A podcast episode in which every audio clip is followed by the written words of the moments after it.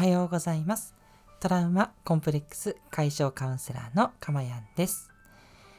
え今回も音声を聞いてくださって本当にありがとうございます。えこの音声の収録日時は2021年12月9日木曜日の4時40分を過ぎたあたりとなっています。はいということでえ今日は元の早いペースに戻ってこれました。なかなか最近ちょっと遅くなってしまうことが多かったんですが今日は早く配信ができました。はい。そして夜ね遅く起きていらっしゃる方も聞いてくださってるかもしれないですね。是非ですね、えー、ゆっくりとした放送でいきたいと思っておりますので短い時間お付き合いいただけたら大変嬉しいです。さて今日のテーマですが試すべき環境に自分を合わせるというテーマでお話ししていきたいと思います。これもですねすごく大事なお話で自分のペースをね守っていった方がいいっていう話もあると思うんですけど私はそういうふうに思っていなくて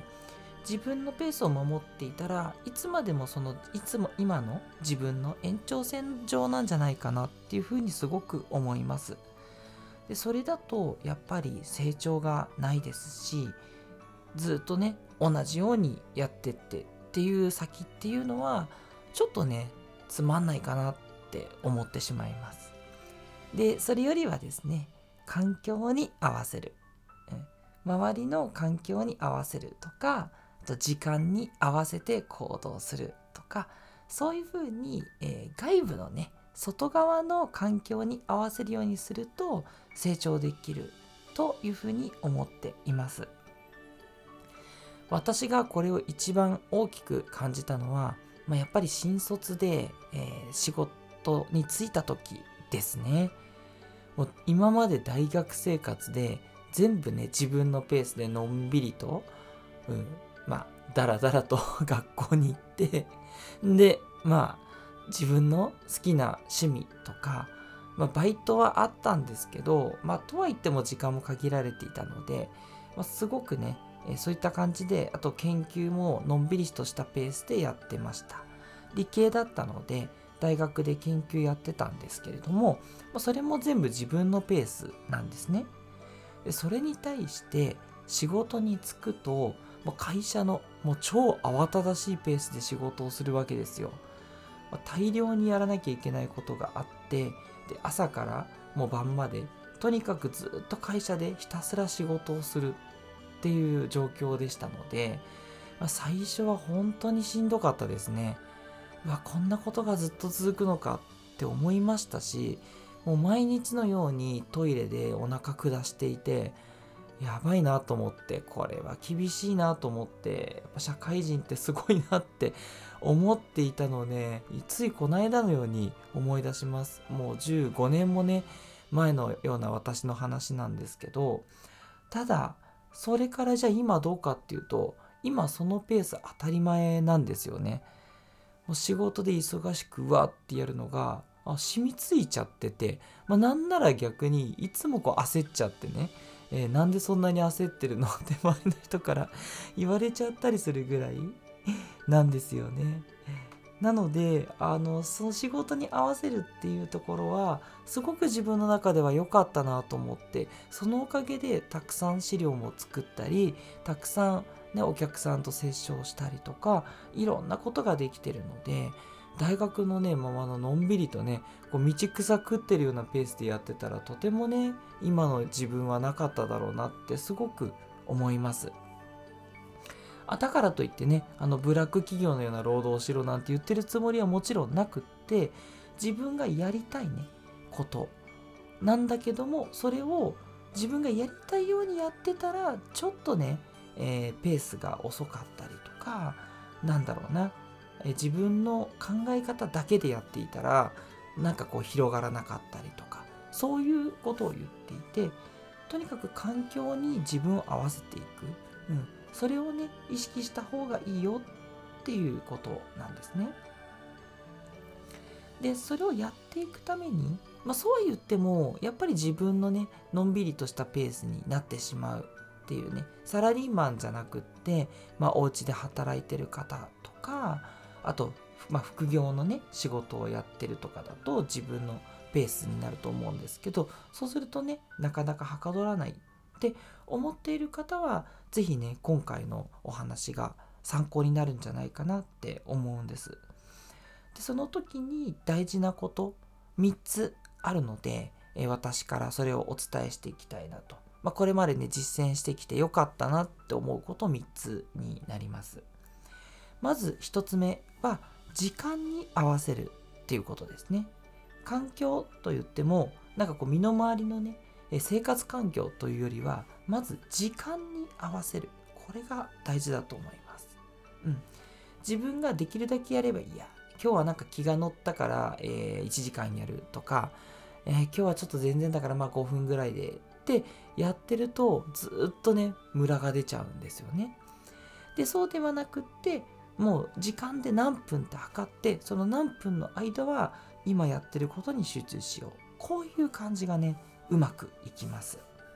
自分の気持ちのいい区切りではなくってもう時計で、まあ、ポボドーロテクニックでいくんだったら25分やるとか30分やるとかもう10分でもいい。だけど10分はもうひたすらやるとかでもいいと思います。自分の気持ちの良い区切りをちょっと超えるあたりを目指していただく。もしくはもう25分やって5分休憩みたいなサイクルをね作っちゃった方がいいですね。でそうすると作業量もほんと上がっていきますし早くね作業もできるようになるしすごく自分の中で余裕を作ることができると思います。でまたですね時間を計るといいっていうのはその時間内はある一つのことだけに集中しやすいんですね。うん。これを時間を決めずにダラダラとやっているとあこれだけやってていいのかな。他にもやらなきゃいけないことあるしなって言って焦るね気持ちが出てくるんですよ。でも時間を区切ってやってるともうその時間が終わった後は次のタスクができるわけですからじゃあこの時間はそのタスクに集中しようということでさらに集中力が上がっていくんですね。そしてさらにいいのは時間内はそのタスクをやろうとするので例えばね、えー、自分の好きなことを洗い出そうみたいなことをやるっていう時に時間目いっぱい使うと大体出尽くしてくるんですよね。出尽くしてくるんですけどそっからがさらに勝負で出尽くしたんだけど時間が余ったんだったらまだやります。まだ何かないかってひねり出していくとのひねり出した時にいいアイディアとか考えが生まれることが多いんですね。好きなことだったらあ自分こんなことも好きだったんだっていう新しい発見がうーなんだろうってやってると出てくるっていうこともあるしどうしてもこの問題解決したいっていう時にうーんってひねってたらあこういう風にやってみたらうまくいくかなみたいな解決策が浮かんだりとかしてくるのでここまでやったら終わろうというよりは時間で区切ってあげてそういう時間っていうね環境に合わせてあげた方がうまくいったりします。はい。それから時間に合わせるのもう一つはなるべく同じ時間に行動するっていうのがおすすめですね。まこれはね一般論でも言われてると思うんですけどすごくね習慣にしやすくなるんでやっぱり楽ですね。起きる時間を一緒にするとか食べる時間をいつも同じ時間にするとかね。できる範囲でいいと思いますのでなるべく同じにしてあげるとなんか考えることも少なくなるので、えー、なんだろうなこう意志力もね使わないから残りやすくなるしで同じ時間にしようとするから習慣にもしやすくなるということでね。はい、体調がね悪いなって時はもちろん自分のね気持ちのいいペースでもいいんですけどもうそれ以外元気な時はまず基本時間に合わせる。という過ごし方が1つ目の大事なポイントになります。そして2つ目。これは周りの人に合わせてみるっていうことなんですね。はい、これはもうちょっと環境にね近い感じだと思うんですけど周りの人に合わせるとかあとなんかこうイベントごとグループで何かをするとかそういうことにね是非参加をしてみる。これがおすすめになります。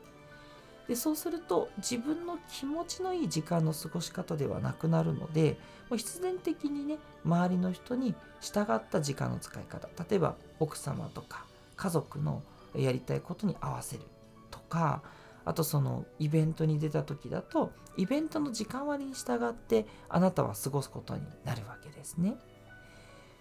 でそうしてくると何がいいのかっていうことなんですがやはり一番は新しい発見があるっていうことなんですね。自分のペース自分の過ごし方で過ごしてるとこう見つからなかったような新しいことっていうのが見つかってくるんですね。でその新しい発見っていうのはあ今までそんなに好きかどうかわからなかったけどあこれ結構好きだなっていうもっとやりたいことが見つかるっていうパターンもありますし逆にあこれ全然好きじゃないなもう二度とやりたくないなみたいなやりたくないことっていうのも見つかりやすくなるんですよ。これもすごくいいことでやりたくないことをやらなきゃいけないっていうのはしんどいっていうのはわかるんですけどそれを一回やることであこれは自分には向いてないとか好きじゃないんだなって分かるだけでも大きな価値なんですね。そしたらもうね二度と本当それをやらなくていいっていうことになるんで一つ選択肢がねなくなるんですよ。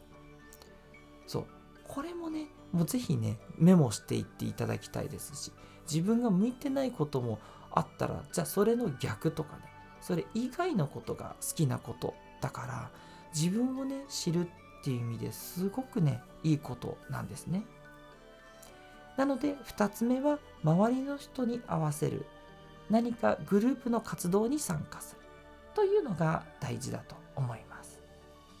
最後に3点目は考えすぎないっていうことなんですね。これですね自分の心地よいペースではないことに合わせていくので考えすぎちゃうとねなんかね嫌になってくるんですよね。あなんかこれ自分好きじゃないなみたいな